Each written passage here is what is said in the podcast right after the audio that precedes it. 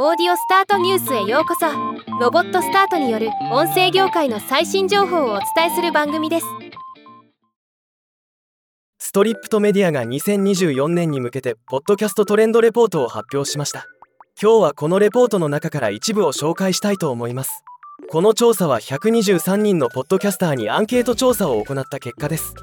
ポッドキャストの視聴パターン57%が毎日ポッドキャストを視聴。さらに30%が週に数回視聴しているという結果に想像以上に聞かれている印象ですね。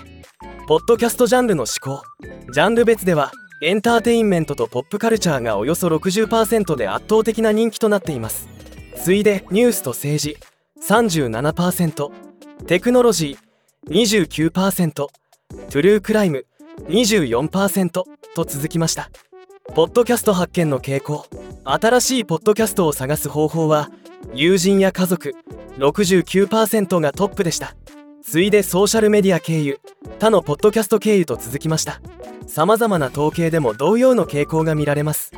ビデオポッドキャストの影響ポッドキャストにおけるビデオについて重要と回答したのは39%重要でないと回答したのは33%中立が28%とかなり意見が分かれる結果となりました。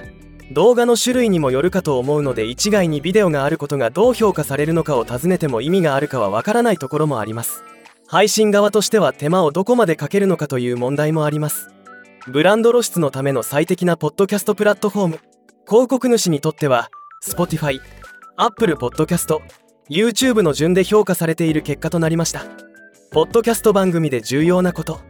ポッドキャスト番組で重要な要素について質問した結果オーディオ品質は重要と回答した人が83%と多くアクセシビリティについてはそれほど重要視されておらず多様なコンテンツとクリエイターは重要と回答した人は50%となりました。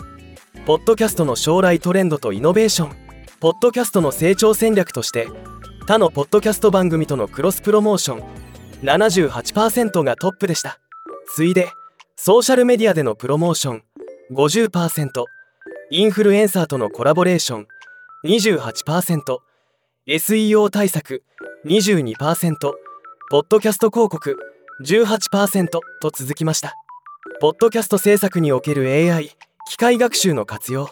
ポッドキャスト制作時の AI 活用についてはトップはネガティブなインパクトがある。41%ポジティブなインパクトがある。21%となり意見が割れた結果となっています。ネガティブな反応が多いのはちょっと意外な結果ではありますが音声クローン技術によって人材の仕事が失われる可能性や自動化の推進によって制作ニーズが減少する可能性などが想定されています。ではまた。